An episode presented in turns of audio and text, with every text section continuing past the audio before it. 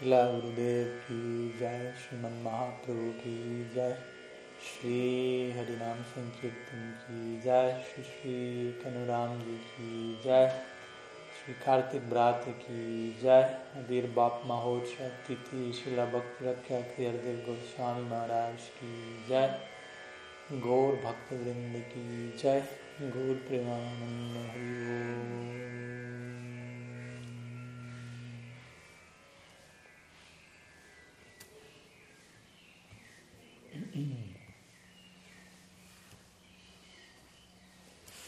Bueno, buenos días a todos. Gracias por la, por la invitación. eh,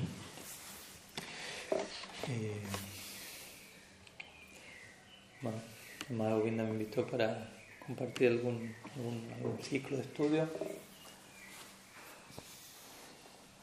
Se puso un tanto nostálgica hace unas semanas atrás en relación a, a, ciertos ciclos de estudio que solíamos tener algunos años atrás cuando vivíamos en Nueva Vrindavan. Así que una nostalgia bien canalizada. Así que la idea obviamente no, no, no, es simplemente vamos a tratar de revivir el pasado, sino continuar avanzando con dinamismo. Y bueno, si miramos hacia el pasado, que sea con el propósito de, de situarnos en el presente con miras a, un futuro más y más brillante. ¿no? Justamente hoy es el auspicioso día de aparición de Celestial Maharaj y él, entre otras cosas diría una de las frases más famosas de él y, o más queridas por mi persona, él diría, tu futuro es brillante. Algo tan simple como eso, pero viniendo de alguien como él, esa frase cobra un, un, significado especial. ¿Qué están viendo esas personalidades, nuestros guardianes? ¿Qué, horizonte están contemplando para nosotros y, y, y, cuánto anhelan que podamos avanzar en esa dirección? Entonces, justamente la idea es compartir algunas palabras en esa dirección. Y bueno, el tema que vamos a estar compartiendo hoy y en otras próximas jornadas, las semanas que, que siguen, está conectado a una serie de estudios que estamos dando en inglés. Empezó la semana pasada, que de alguna manera fue un intento de, conectar el mes de Kartik con un estudio que, había terminado antes del mes de Kartik también en inglés, que fue una obra llamada Raga Bhatma Chandrika, una obra de Vishwanath Chakravarti Thakur muy, muy, muy, muy importante, muy interesante sobre diferentes detalles del Raga Marga, del sendero de la devoción, uh, que sigue los pasos de los habitantes de Vrindavan, por decirlo de alguna manera, Raga Nuga Bhakti. Entonces, la idea fue conectar un poquito algunas ideas de ese ciclo con lo que representa Kartik, especialmente en conexión con el Damodar Lila. El domingo pasado compartimos algunas ideas al respecto sobre el Damodar Lila.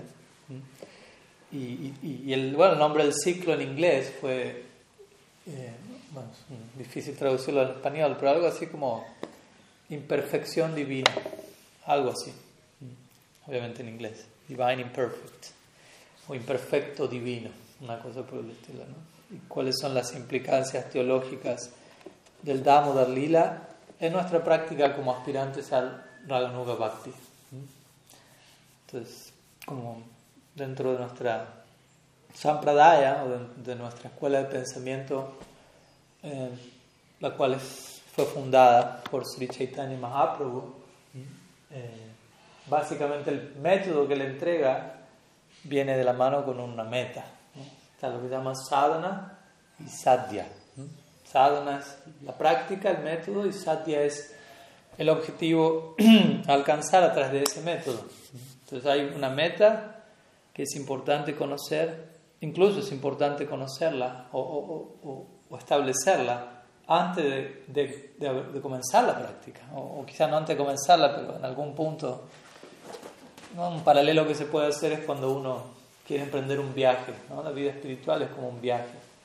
Entonces, uno emprende un viaje no tiene que saber a dónde está yendo. ¿no? Uno está en un auto con su GPS, antes de, de, de, recibir las coordenadas de cómo llegar, primero te voy a decir a dónde quiero llegar. ¿no? Si yo le digo a Siri, ¿no? ¿cómo llegar? Me va a decir, ¿a dónde? ¿Cuál es la meta? ¿Cuál es el objetivo, el destino? Tú no puedes poner, ¿no? Tal dirección, por decirlo así. Ah, bueno, este es el camino. Por aquí, acá doblar, aquí saltar, aquí agacharte, cuidado ahí, etc. Pero primero tengo que tener claro a dónde estoy yendo. No puedo estar en la idea, está, no, yo empiezo el viaje y ahí en el camino veo a dónde termino.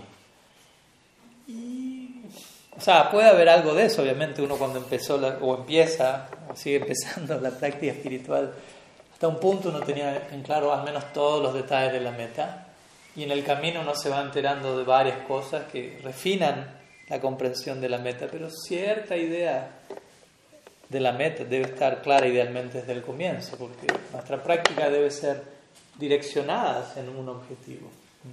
Y obviamente hay objetivos inmediatos, inmediato, plazo inmediato, plazo medio, plazo largo, Krishna mismo lo dice en el Bhagavad Gita distintas personas se acercan a mí, harto jignasarartarti, gyanicha, bharatarshava, que está sufriendo. ¿no? Para ser honesto, la mayoría de nosotros comienza la vida espiritual por estar sufriendo. Sin querer eh, sonar desmerecedor de nada, pero tampoco ponernos extremadamente románticos. La mayoría llega a la vida espiritual y llega y sigue por un buen tiempo solamente porque está sufriendo y quiere dejar de sufrir, quiere encontrar un alivio a la tortura mental, al, desequilibrio, a los deseos, a los apegos, a la agitación de las gunas dentro de a los britis, a los movimientos mentales que, que, hacen que muchas veces vivir sea, ah, sea difícil, sea una tortura por Entonces, alguien llega a la vida espiritual buscando alivio a eso, encuentra alivio a eso, se queda porque encuentra alivio a eso, quiere mantener ese alivio. Pero bueno, eventualmente, al menos en un sendero como el Bhakti, entendemos que, que eso es eh, o sea, se contempla, Krishna mismo lo dice el Bhagavad Gita, algunos se acercan a mí desde ahí, pero no es lo más elevado. Y no es la meta última, al menos para nosotros, dejar de sufrir. Entonces, es importante al menos en cierto nivel tener en claro a dónde apunta el sendero para que cuando yo aborde mi sadhana, cuando yo aborde mi práctica, mi práctica sea abordada con un objetivo en mente, un objetivo, como digo, ok, uno puede decir, sí, pero la mente a largo plazo, muy elevada, queda muy lejos, sí, no hay duda, pero de todas maneras debemos tener en claro, darle una orientación a nuestra práctica. ¿no? no solamente quiero dejar de sufrir en lo inmediato, porque una vez que dejé de sufrir en lo inmediato, entonces, ¿qué viene luego de eso? Entonces, es importante establecer, como decimos siempre, metas claras a corto, mediano y largo plazo. Y quizás las metas más inmediatas les voy a dar más foco, más energía, pero en algún punto tener claro la naturaleza, incluso la meta última, en dónde desemboca todo esto que estoy haciendo, incluso en dónde desembocan mis metas a corto y mediano plazo. Todo eso debe desembocar en, en mi ideal a largo plazo. Por lo tanto, es importante definir o tener en claro, y no como una, como una presión o como algo forzado, sino como algo natural, como decimos. Si yo que la vida espiritual es un viaje, tengo que tener en claro a dónde culmina ese viaje, y cuál es la naturaleza de ese punto de culminación, en donde comienza otro viaje, si quiere otra vida allí, no es que llego ahí y termino todo. En un sentido ahí empieza todo. En un sentido estoy tratando de llegar allí en un sentido estamos tratando de llegar allí, pero una vez que lleguemos allí, todo empieza allí. En un sentido. Entonces, y, el punto es, como Gaudiya Vaishnavas en nuestra Sampradaya, en nuestra escuela particular de pensamiento, nuestra meta última es bastante peculiar. La meta última tiene que ver con un destino, con una forma de la divinidad, con una morada espiritual, con, una, mm, con un humor devocional, con una forma de aproximarse a la divinidad que es muy poco usual, por decir lo mínimo, un poco característico de, del resto del, del ¿cómo decirlo? de lo que el horizonte religioso tiene para ofrecernos. ¿no? Y eso principalmente se conoce como Vrindavan, Krishna, Naraga Bhakti, todas estas ideas son muy peculiares. Cuando nos acercamos a Brindavan, como dice mi Guru Maharaj, parece nos estamos acercando, parece estamos volviendo a, de donde habíamos comenzado todo el viaje, ¿no? Porque Brindavan parece ser un lugar limitado, pequeño, simple, ¿no? Las personas parecen ser ignorantes, Krishna parece ser limitado, imperfecto, roba, miente, es playboy, mujeriego. En un sentido, obviamente, tenemos que entender en qué sentido todo eso ocurre. Pero si no lo entendemos, vamos a decir, ¿qué diferencia hay entre eso y mi experiencia aquí? Entonces, es muy importante entender cómo se va desplegando este, este ideal, este destino último que, que espera los Gaudiya Vaishnavas, y entender qué, es lo suficientemente similar a nuestra vida como para que podamos crear un lazo emocional con eso, que no lo sintamos tan, tan diferente, porque si muchas veces la gente tiene esa idea, el destino espiritual último es diametralmente opuesto a lo que estamos viviendo ahora aquí. Entonces eso nos hace sentir un abismo que hasta un punto incluso es atractivo para uno. Porque si a mí me dicen, bueno, si es lo opuesto a lo que hay aquí, entonces aquí tengo amigos, familia, afectos, quiere decir que allá no va a existir nada de eso. Y hay personas que dicen, no, no estoy dispuesto a perder eso. Aunque sea temporal, prefiero un gusto de eso temporal que perderlo en absoluto. Y obviamente el Bhakti dice, no, la idea no es perderlo, la idea es encontrarlo, pero en su forma última, eterna, permanente, con Krishna en el centro. Pero en el medio de eso, entre nuestra experiencia material y Brindava, hay otros destinos espirituales en donde, por ejemplo, Brahma Sayuja, donde uno aspira, no hay forma, no hay sentido de la individualidad, no hay relaciones, no hay emociones, solo hay, por decirlo así, se existe, yo soy. ¿no? Allí, aquí yo soy o, creo que soy hombre, mujer, argentino, bla, bla, bla, toda una lista de designaciones falsas e interminables. En el mundo en Brindavan, uno va a tener otra designación espiritual, yo soy Gopi, yo soy Gopa, etc. Pero en Brahman es yo soy. Punto. Y varias personas dicen, ya, con eso quedamos bien, Sat. ¿Qué necesidad de Chip Ananda? Sat, existir eternamente, ser sin estar amenazados por la, constante ilusión del no ser, la ilusión de la temporalidad y que todo se va a terminar. Cuando uno está afectado por las gunas, identificado con intereses separados, uno siente ese, esa ansiedad, uno se siente perseguido en ese sentido. Todo puede terminar en cualquier momento y en un sentido todo va a terminar en cualquier momento, en un sentido temporal.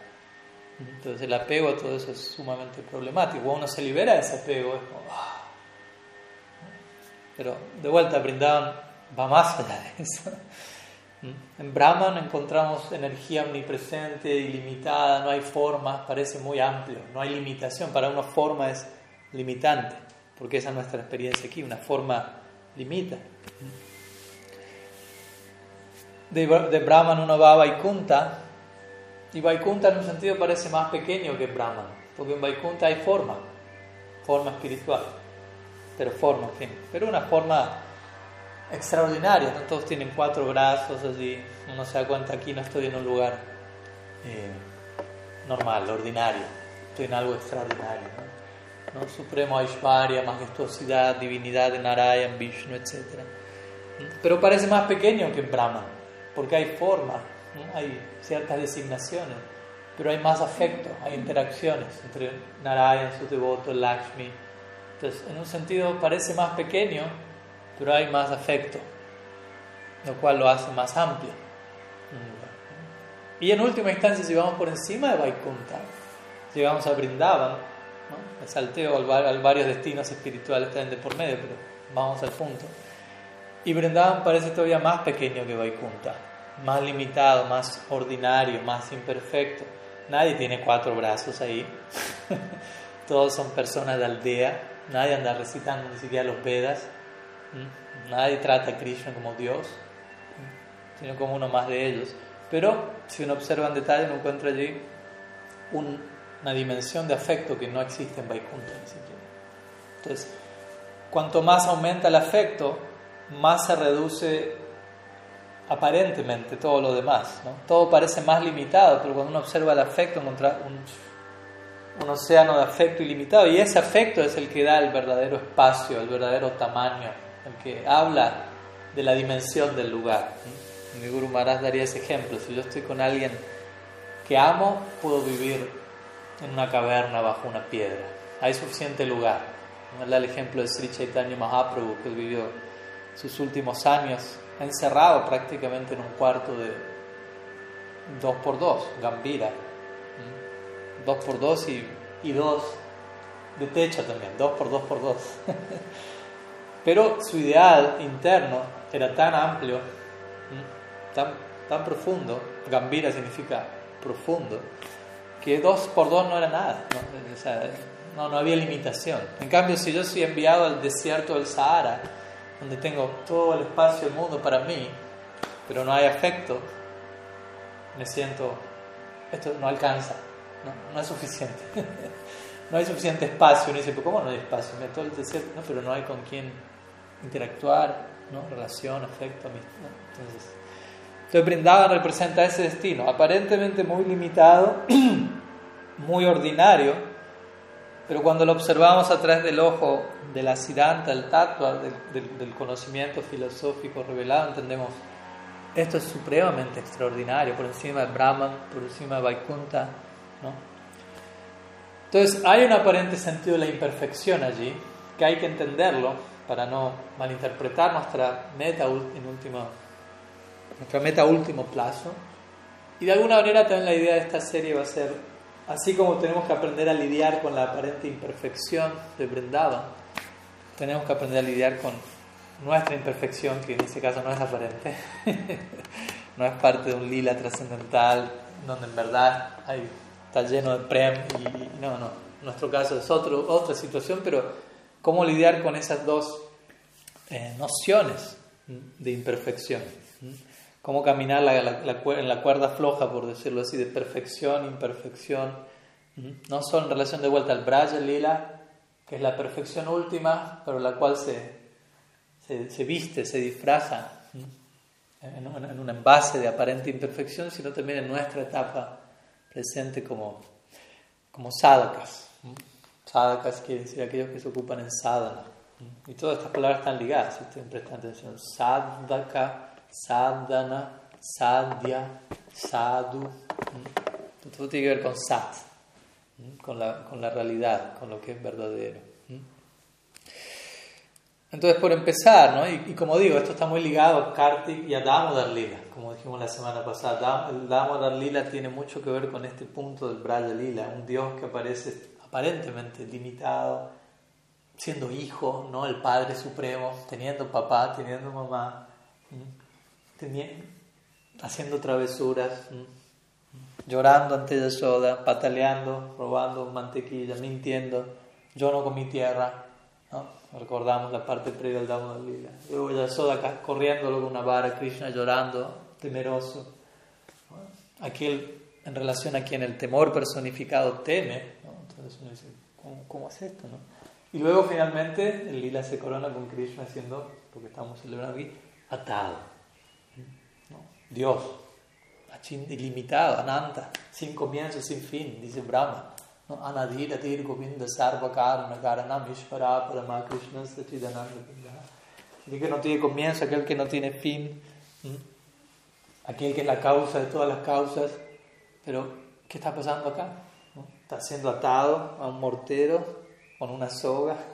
Claro, entre medio pasan un par de cosas extraordinarias también, Como ustedes saben, la soga nunca alcanza, el cuerpo de Krishna sigue igual, no se expande, etc. Entonces, al, mismo tiempo vemos que, de vuelta, parece ordinario, pero al mismo tiempo acontece una serie de cosas que son supra extraordinarias. Entonces, y una de las definiciones del absoluto es esa, ¿no? El absoluto, para ser absoluto, tiene que tener la capacidad de albergar toda serie de contradicciones en sí mismo sin que eso sea un problema. En el absoluto todas las contradicciones conviven en armonía, se armonizan, dejan de ser contradicción. Para nosotros la situación es un poco distinta. Una breve, leve contradicción o algo que percibimos como contradictorio, porque en definitiva la realidad no. La realidad última no es contradictoria nuestra percepción de la realidad es contradictoria, porque nosotros todavía nos mantenemos en una situación contradictoria, con nosotros mismos, por empezar. Todavía no tenemos bien, no estamos muy de acuerdo con con quiénes somos, con qué queremos, no tenemos bien claro nada de eso, no por merecerlo, sino por analizar objetivamente nuestro dilema. Entonces, naturalmente, esa autocontradicción se expande y se, se, empieza a percibir en todas partes. Nada tiene sentido, todo es ilógico, todo es injusto. No todo, pero a veces hay gente llega a esa conclusión. Esto no, tiene, no, no encaja con esto, esto es contra. Y a veces la más leve contradicción nos perturba totalmente, pero no somos capaces de, armonizarlo. ¿no? Y es parte del proceso, obviamente, parte de nuestro crecimiento como humanos y como practicantes. Cada vez desarrollar una mayor capacidad armonizante. Porque, de vuelta, la meta es Brindavan. Y Brindavan, o Braj, si la Jiva Goswami definiría Braj en el Gopal, el Gopal Champu, diría Brindavan, la palabra Brindavan, otro de los significados de Braj, es aquel lugar donde todo es posible. En otras palabras, donde todas las contradicciones se armonizan. En otras palabras, si quieres entrar allí, tienes que estar preparado para eso, tienes que desarrollar esa aptitud, en donde lo que llegue a ti no impacte como contradicción, lo que llegue a ti llegue de manera tal que tú lo logres resolver y alcances, lo, lo logres sintetizar en una versión superior. Porque esa, esta, esa, es nuestra lección, ese es nuestro libro albedrío como practicante. Lo que sea que llegue a mi vida, una situación X, yo elijo que eso impacte en mí como contradicción, contradicción que sea algo que choca, que perturba, no que genera algo superior, o eso mismo que tiene el potencial de ser, de, de permanecer como una contradicción, sintetizarlo en algo superior, llevarlo a una versión superior descargarme una versión superior, en términos más contemporáneos. La, versión anterior, la app anterior ya está desactualizada, no funciona. Quiero usarla y no anda, no anda, no anda. Así lo sentimos muchas veces, ¿no? Por usar lenguaje contemporáneo. Me contradice, experimento choque, contradicción, no logro experimentar armonía. Entonces necesito descargar una app, una versión más actualizada de eso que me permita acomodar eso, darle un lugar. Y para eso tenemos que crecer dentro de nuestro fuero interno, tenemos que volvernos lo que Krishna llamaría Mahatmas. Mahatma significa gran alma. Entonces, ¿qué significa gran alma? Que tengo que ampliar la, dimensión de mi, ser interno, de manera que lo que venga pueda ser acomodado, tenga un lugar en donde pueda ser armonizado. Si algo llega y es una contradicción, quiere decir que mi ser está en un, en un tamaño tal y algo viene y yo estoy aquí de este tamaño, esto viene, aquí, impacta acá en este costado, digo, esto no entra acá, no, no hay lugar. Entonces yo necesito ampliar mi ser para darle un lugar a eso que viene y armonizarlo de alguna manera. Y en la medida que mi ser crece, obviamente no en un sentido físico, no es que gran alma, quiere decir, el alma crece físicamente, pero el alma se expande, la conciencia se expande. Y Krishna el Bhagavad Gita únicamente utiliza el término Mahatma para referirse a sus devotos, a nadie más. Como diciendo, yo espero eso de mis devotos, que sean Mahatmas, que, que sean personas de corazón grande, que, vayan que, que, entiendan que la práctica del bhakti implica ampliar, expander la conciencia. ¿Y por qué quiere decir expander la conciencia en el sentido práctico?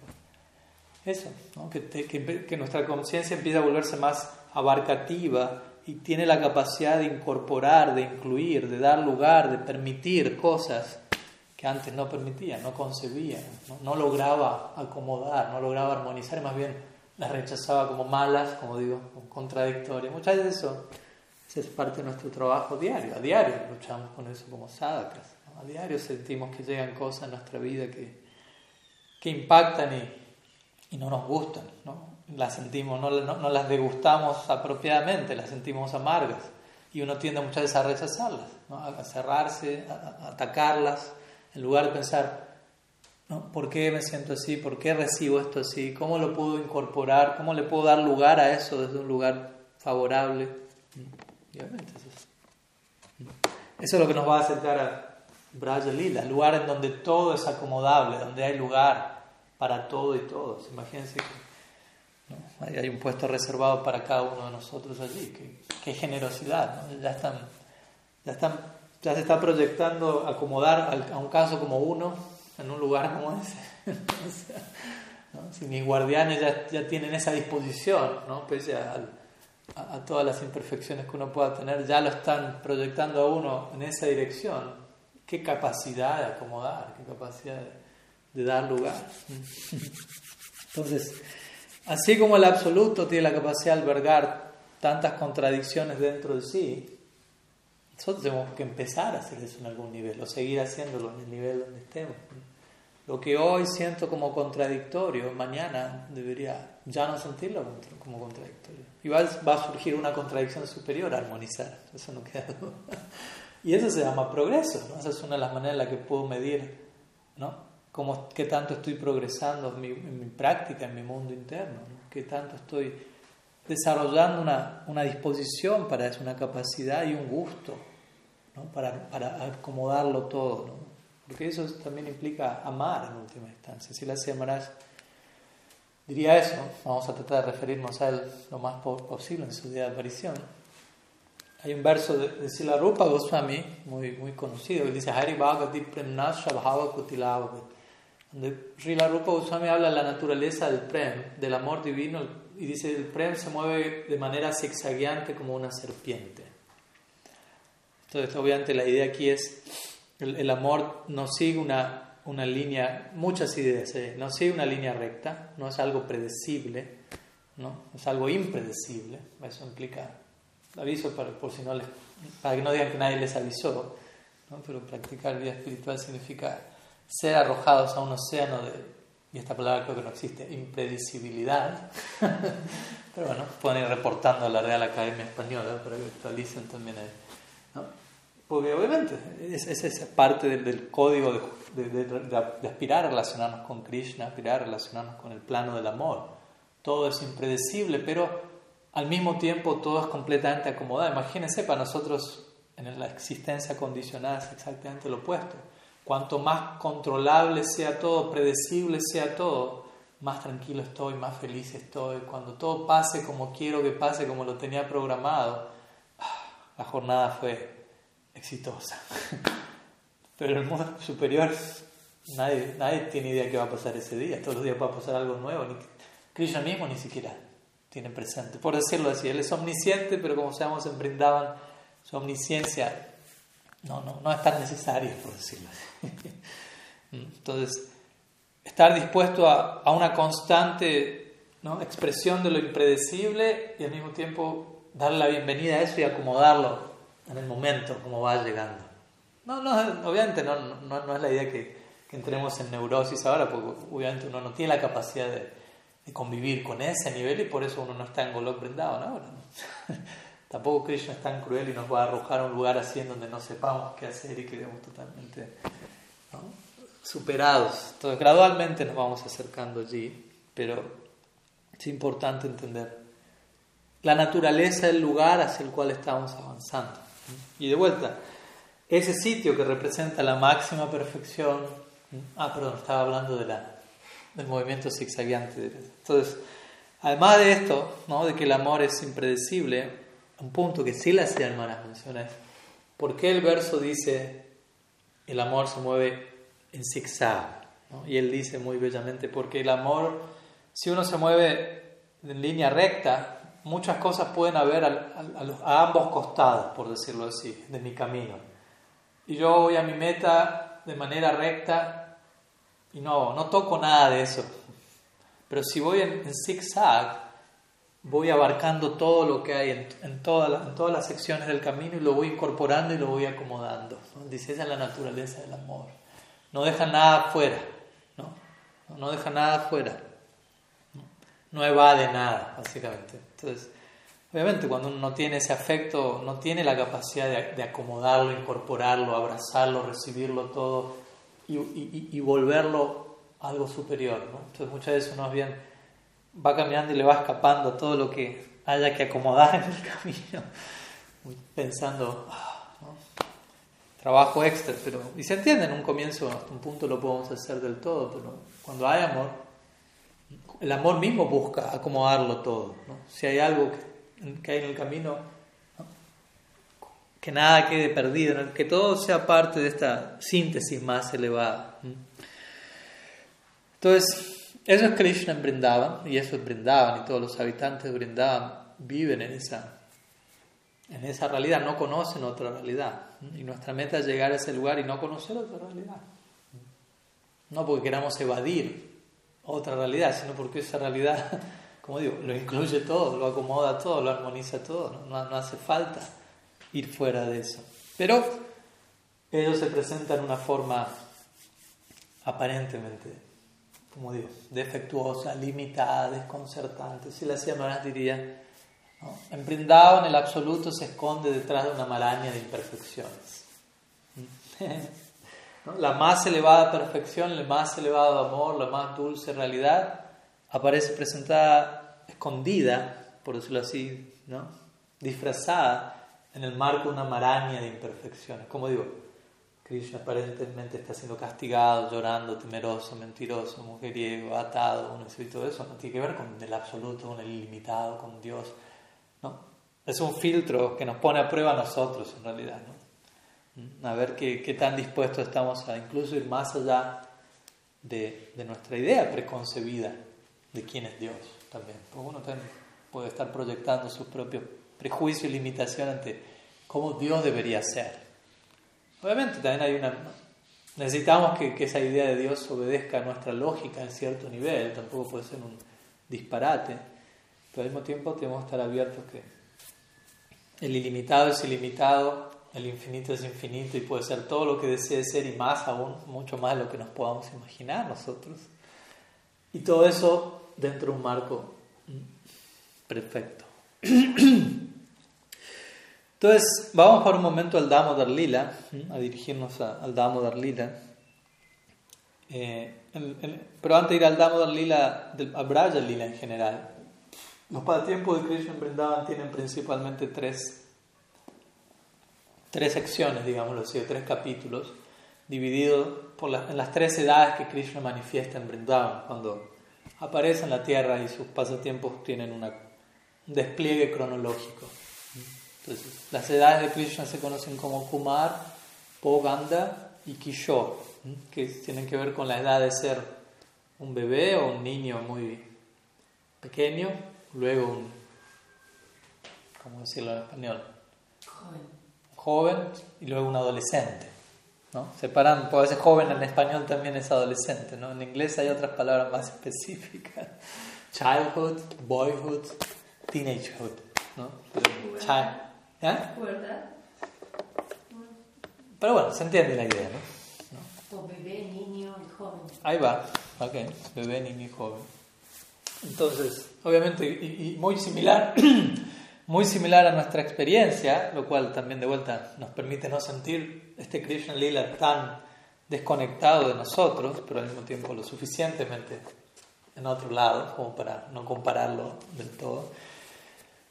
La primera etapa, Kumar Lila, se centra en los primeros años de Krishna en este plano, donde su vida, si se quiere, sus vínculos giran en torno a. ¿A qué? En relación a quién giran los vínculos de uno cuando uno recién nace. No, en relación a nosotros, hablemos, nosotros para crear un lazo emocional con Krishna. Primer año, uno, dos, tres. Los padres, sí, madre, padre. Madre principalmente, pero el padre también está ahí. Abuelos, quizás. La extensión ahí paternal. Entonces, similarmente con Krishna, el Kumar Lila de Krishna gira en torno a su vínculo con Nanda, Yashoda, Vatsalya, ¿no? relación paternal. Y el Damodar Lila encaja con ese capítulo. Luego tenemos Pauganda, que es la niñez de Krishna, donde allí los vínculos ya empiezan a girar en torno a otro tipo de relación, otro tipo de persona. En nuestro caso, ¿cuál era? Cuando ya empezamos a ir al jardín, ¿Con, quién nos empezamos a relacionar? Vecinos, vecinos. Sí, amigos, vecinos, pares. ¿no? Empezamos a tener amigos. Cuando uno tenía dos, tres años, no, es que uno se pone a pensar, oh, me acuerdo mi mejor amigo a mis dos años. No había mejor amigo a los dos años, era mamá y papá. ¿no? Recién a partir, no sé de qué edad uno se empieza a acordar de sus amigos de la infancia. ¿no? Cuatro años, cinco, seis, pero dos, tres años, no, no existía ese, ¿no? ese horizonte. Entonces, lo mismo con Krishna. Oganda tiene que ver en torno a Sakya, es decir, sus vínculos de amistad. Y luego nos queda un tercer periodo, que se conoce como Kishore, o adolescencia, en este sentido Krishna permanece como adolescente, no se vuelve bueno, es adulto al mismo tiempo como vamos a ver dentro de su adolescencia, pero no, no envejece, etc. No hay demencia senil de por medio. es un eterno adolescente, pero de los encantadores, no de los que adolecen.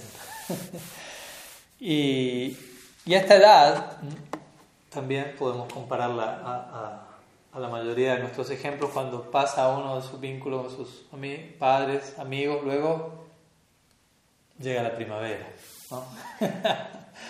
y, y, nosotros como humanos generalmente comenzamos a entablar vínculos con la pareja, novios, novias, romanticismo, sensibilidades románticas, que antes no existían, ¿no? cuando era un niño jugaba con sus amigos en la calle, todo el día jugando, el romanticismo no, no, no era parte del... de vuelta, de nuestra conmovisión. Pero en un punto se despierta y alguien se enamora, ya no tiene tiempo para ir a jugar con sus amigos, ya no tiene tiempo que decir para estar con sus padres. Después, como decimos a veces, uno tiene, después se, casa, tiene hijos. Si uno llama a sus padres es para que vengan a cuidar a los hijos. si se acuerda, ellos es más en el marco de, de los subproductos de su romanticismo, etc. Entonces ahí tenemos a Krishna eh, con el vínculo conocido como maduria, ¿no? o vínculo romántico, básicamente. ¿no? Y hay también pasatiempos centrales que caracterizan estos tres periodos. ¿no? En relación a maduria, ¿cuál es el pasatiempo central? Hay varios, pero el central es el rasa lila en el Bhagavatam, el décimo canto, ¿no? la danza circular del amor divino de Krishna y las copis. ¿no?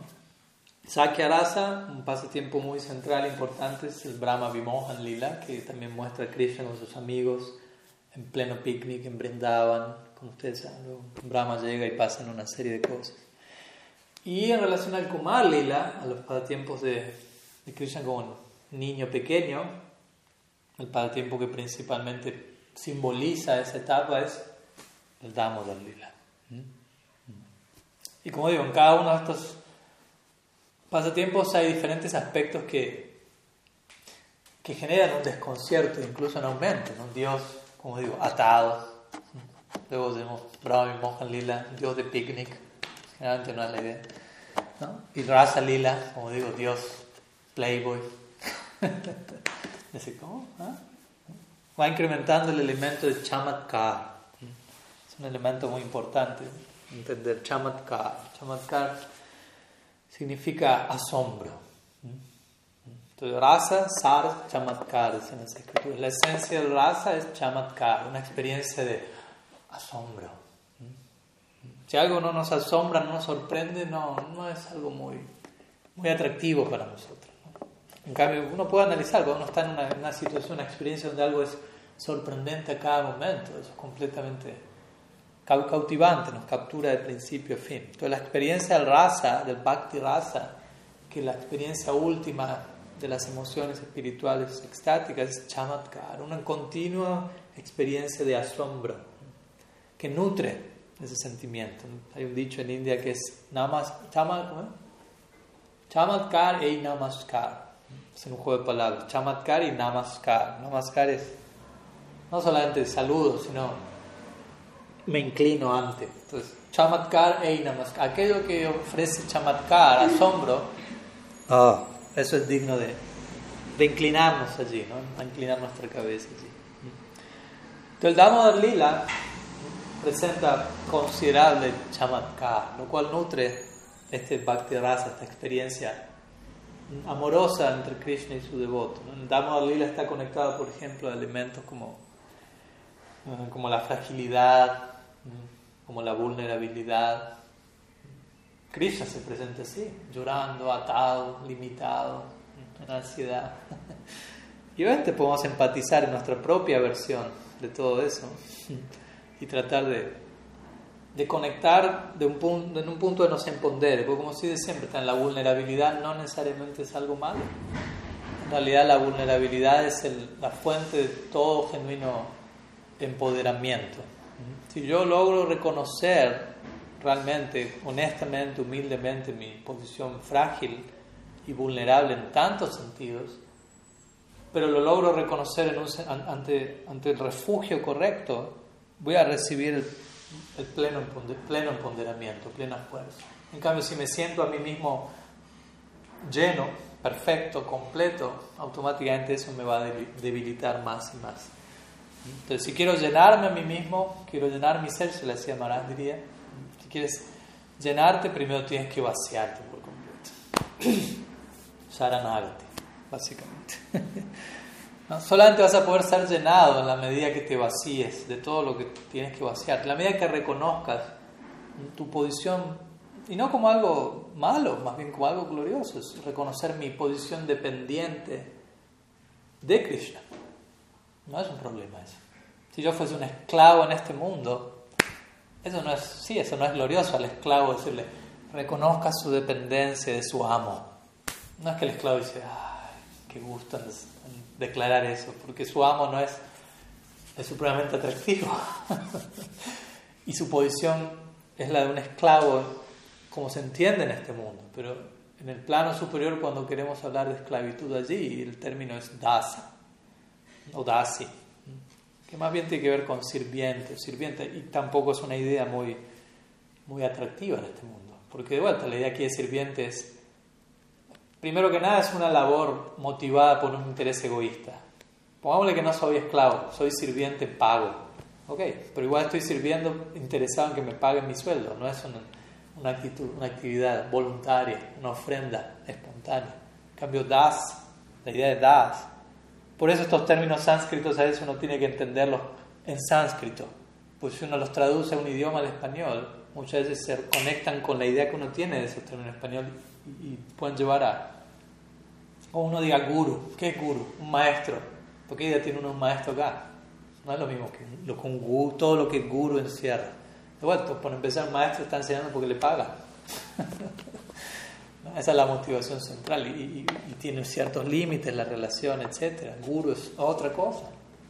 a veces uno tiene que, que, entender los términos originales y a la hora de explicarlos ver por ejemplo, Hanuman y Ramachandra. Cuando aparece Ramachandra, Ramachandra siempre, Hanuman aparece siempre ahí. Y Hanuman es el sirviente del rey. Pero en este mundo, si aparece el rey, nunca va a aparecer el sirviente con el rey. nadie sabe quién es. Uno sabe si el rey debe tener miles de sirvientes, pero nadie los conoce en absoluto. Es decir, que aparezca siempre el sirviente con el rey casi a la misma altura incluso el sirviente siendo más glorificado que el rey. Pero eso es lo que ocurre con Hanuman y Ramachandra. Entonces ahí no ve la diferencia entre ser un sirviente en este mundo, un esclavo, y un das. Un das, una posición muy honorífica. Pero, ¿por qué? Porque esa persona, como digo, ha atravesado todo un proceso de autovaciamiento, fragilidad, vulnerabilidad, reconocer eso en la dirección correcta, permitirse ser llenado plenamente y alcanzar semejante realización. Entonces, no voy a narrar el Damo Lila en detalle, ya lo conocen, ya lo narramos el domingo pasado, pero en pocas palabras, este, este, este Damo Lila tiene mucho que ver con el concepto de lo que podríamos llamar eh, humanidad divina, humanismo divino, donde permanece lo divino, pero presentado en el marco de humanidad, de ciertas emociones, experiencias con las que nosotros como humanos podemos conectar inmediatamente. Y ese es el encanto del Krishna Lila, nos permite conectar inmediatamente nuestra humanidad, pero cuando estamos por pensar, ah, es exactamente lo mismo que nosotros, empiezan a aparecer detalles que vemos, uy, esto no es solamente humano. ¿Mm? Por eso Nara Lila se traduce como pasatiempos semejantes a los humanos, dando a entender no son del todo humanos. Sigue habiendo algo trascendental, algo extraordinario. ¿Mm? Entonces, bueno, en este Damo Lila, como digo, existen diferentes etapas de imperfección. ¿Mm? Krishna temeroso, llorando, atado, etcétera, etcétera, etcétera. Diferentes niveles de así llamada mundanalidad. Krishna mamando de Yashoda. De vuelta a Dios, que es supuestamente el mantenedor de todos, siendo mantenido, siendo nutrido. Yashoda desatendiendo, entre comillas, a Krishna para atender la leche que estaba en el fuego, que es otra manera de atender a Krishna, porque esa leche está al servicio de Krishna celoso, por decirlo así, de la leche, enojado. Krishna travieso rompiendo el pote luego porque no le gustó lo que Yashoda hizo, compartiendo eso con los monos como contamos la semana pasada. Todo eso no se espera supuestamente Dios. Krishna asustado por la vara de Yashoda cuando ella le dice ven aquí hiciste una travesura ahí, siendo atado. Pues esas son las razones también dentro del lila por las que no sea alguien como Yashoda o alguien como Nanda Maharaj nunca van a aceptar que Krishna es Dios. Si alguien le diría a ellos, su hijo Dios. ¿no? Si alguien fuese tan atrevido como para perturbarlo para y de esa manera, decirle, su hijo acaba de levantar la colina de Govardhan, como vamos a estar celebrando el domingo próximo.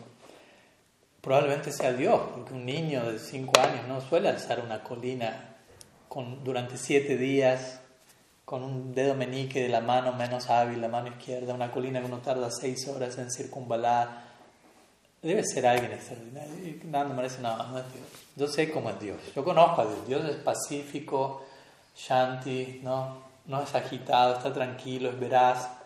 Y yo conozco a Krishna. Miente, llora, protesta, está insatisfecho, roba. Y él no conoce cierto aspecto de, Krishna, que es un lado con las gopis, ¿no? Entonces eso sumaría todavía más a su argumento. Entonces dice, no, él no puede ser y él, y continúa. O como decimos siempre, él va a decir, y si fuese Dios, primero es mi hijo. Primero es mi hijo, después que sea lo que quiera, incluso Dios. Lo primero es mi hijo y por lo tanto, como padre, mi deber es educarlo. Y si para educarlo tengo que ajustarle las tuercas, lo voy a hacer. Y si es Dios, bueno, ok, felicitaciones, sea Dios, bien, pero primero. Entonces, este, este Damo del Lila es muy, muy interesante en ese sentido. Y hay un verso a este respecto que aparece en el capítulo anterior al Damodar Lila. El Damodar Lila aparece en el capítulo 9 del décimo canto del Bhagavatam y en el capítulo 8 del décimo canto se narra este tiempo donde Krishna come tierra, también lo narramos el domingo pasado. Y él dice que no comió tierra, Yashoda observa dentro de su boca y encuentra bastante tierra, planetas, tierras y universos dentro, etc. Y en un momento el Bhattan dice, trae chopanishad sankhya yogaschya sattadaya manamahatmyam harim samanyatamayam. Que significa, eh, esa persona a quien los Upanishads, los Vedas, las diferentes escrituras consideran como el absoluto, la fuente de todo, a quien brindaban es considerado por ella, por Yashoda, como su hijo. El Bhattan crea este este contraste, ¿no? Aquel que los Upanishads ensalzan sus glorias, llamándolo el origen de todo, la causa de todas las causas, aquí en Brindavan ella lo está concibiendo como su hijo. Y Vishwanath Chakrabarti Thakur comenta este verso, dice, este, este verso constituye el Paribhasa Sutra del todo el Krishna Lila. Paribhasa Sutra en sánscrito es una expresión que significa un verso que pone toda la narrativa en contexto. O sea, para entender el contexto de todo lo que se está narrando en Krishna Lila, este verso pone todo en, su sitio, por decirlo así. para no tomar el Krishna Lila fuera de contexto. ¿Y qué dice este verso? Él es el hijo de Yashoda, pero él es el absoluto también.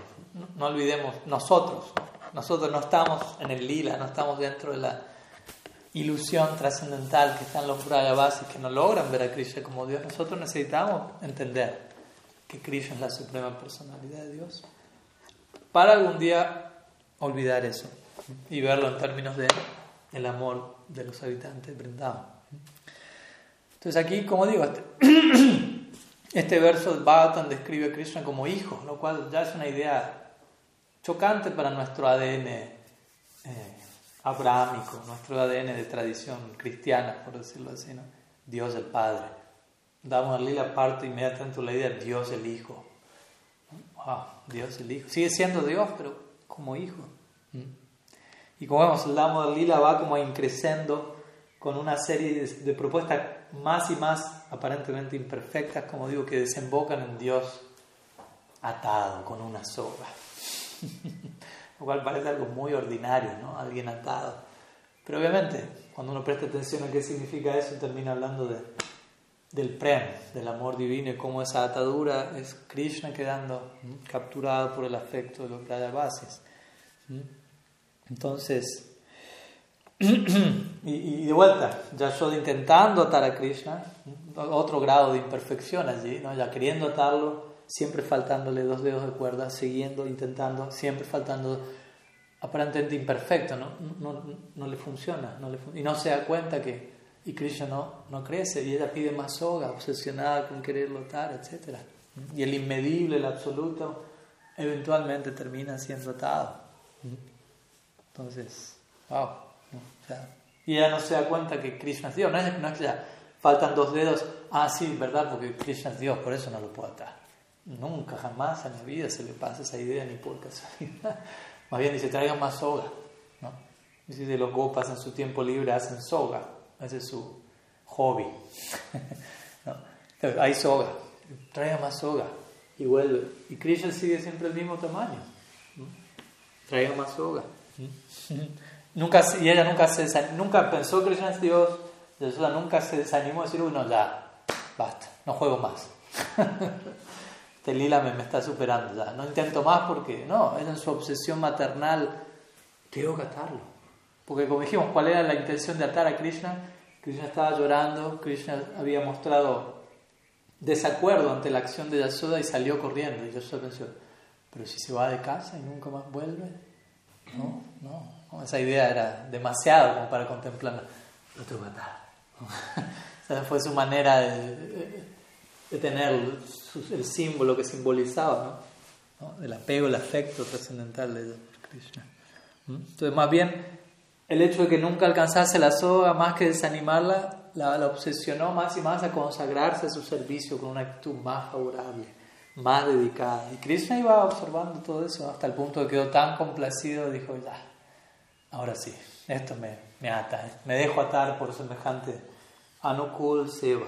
¿Mm? Anukul Seva significa servicio favorable, un servicio cargado, saturado de, de, una, de una obsesión, por decirlo así, de, dar placer a Krishna, que sea favorable a Krishna.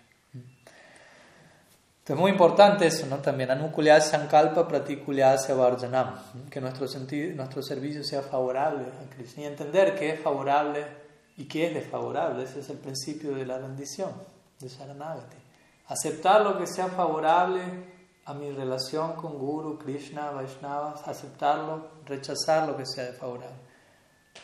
O sea, es algo básico, pero como decimos siempre, todavía uno sabe, hay muchas cosas que no están sumando a mi práctica y no estoy haciendo gran esfuerzo por dejarlas. Y hay muchas cosas que yo sé que sumarían a mi práctica no estoy haciendo mucho empeño en incorporarlas o en incrementarlas. Entonces, si esas dos primeras etapas no están en su lugar, las siguientes etapas tampoco van a ser bien concebidas, pues las siguientes etapas de la rendición a Krishna son ah, Es decir, aceptar a Krishna como mi protector. Sí, pero también no puede pedirle a Krishna que me proteja en un sentido, en, términos explotativos. O aceptar a Krishna como mi mantenedor es la siguiente. Sí, que Krishna me mantenga, pero ¿desde qué lugar? Si primero no entendí qué es favorable y desfavorable a mi relación con Krishna, mi idea de que Krishna me protege y mantenga quizá va a ser desde un lugar de autoservicio, de explotación, no de servicio favorable a Él.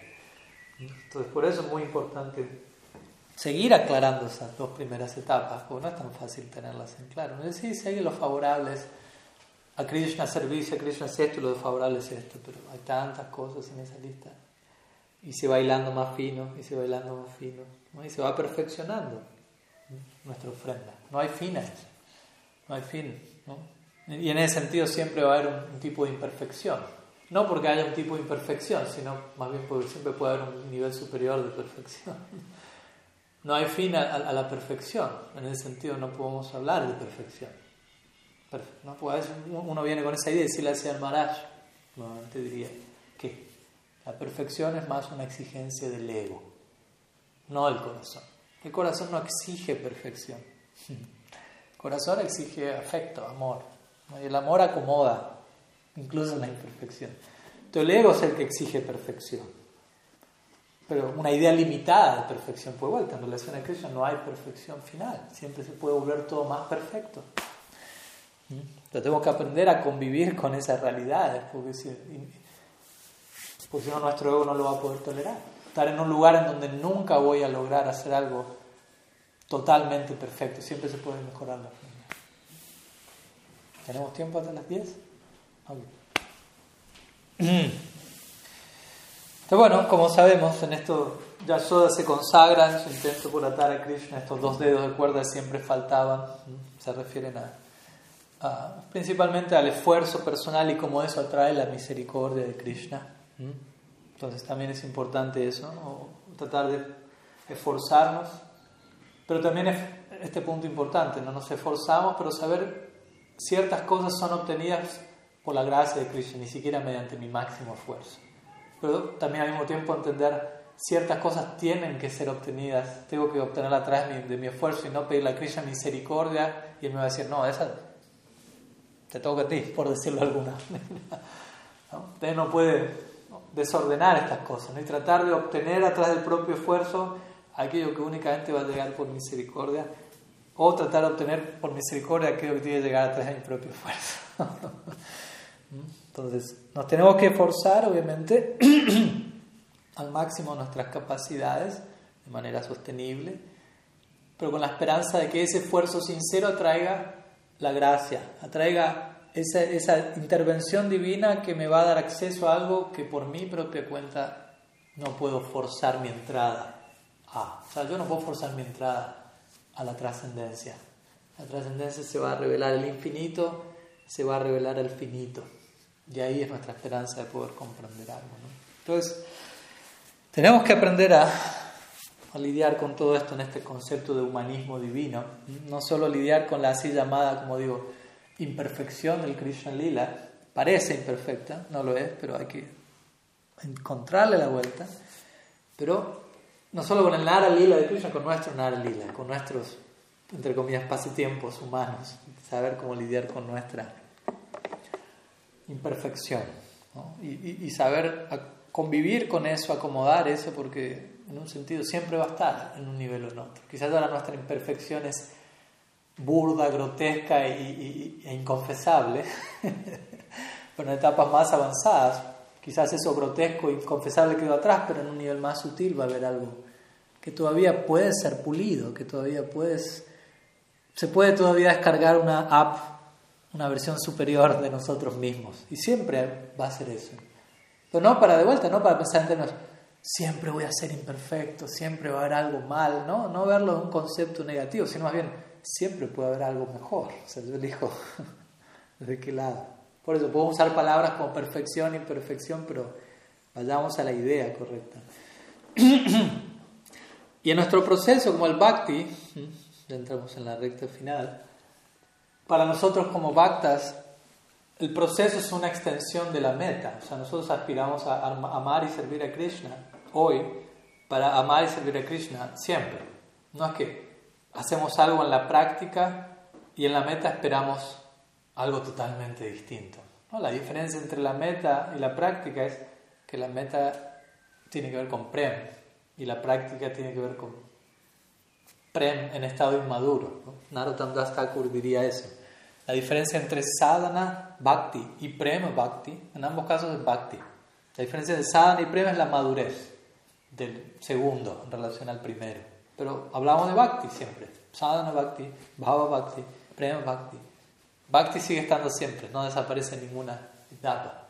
Pero lo que va variando es la madurez. Entonces, en ese sentido, siendo que para nosotros la meta es una, el proceso es una extensión de la meta o viceversa, si en la meta hay así llamada imperfección, en el proceso también va a haber algún tipo de imperfección con la cual tenemos que lidiar. ¿no? Y diferentes niveles de madurez en, todo eso. Entonces, en Prem, por decirlo así, en el Braja Lila, en Krishna, con Yashoda, etc., vamos a encontrar la plena madurez de la imperfección, por decirlo así, donde parece, parece que hay límites, parece que hay imperfección, pero todo es en el marco del amor divino el fruto maduro, prema, prema fala. Entonces tenemos que aprender a incluir eso, a permitir eso como nuestra meta última, acomodarlo de una manera, pero también aprenderlo a incluir en nuestra etapa actual, permitirlo Si no, no vamos a alcanzar la etapa madura. Si no logramos permitir nuestra imperfección actual, no logramos acomodarla, como decíamos, sintetizarla en algo superior, no vamos a poder acomodar la imperfección última, madura, en Braya Lila.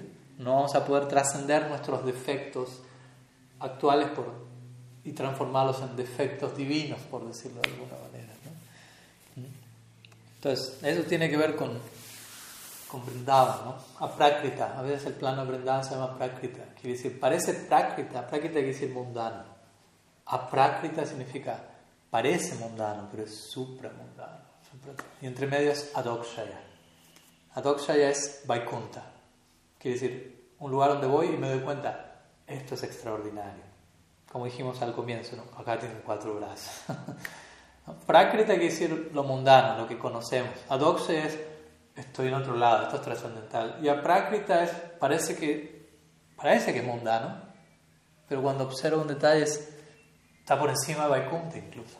Entonces ahí, ahí es donde encontramos lo imperfecto, prákrita, la imperfección de este mundo, adokshaya, el plano perfecto, Vaikunta, lo trascendental, y aprákrita, brindaba. Ahí encontramos imperfección divina, por decirlo así.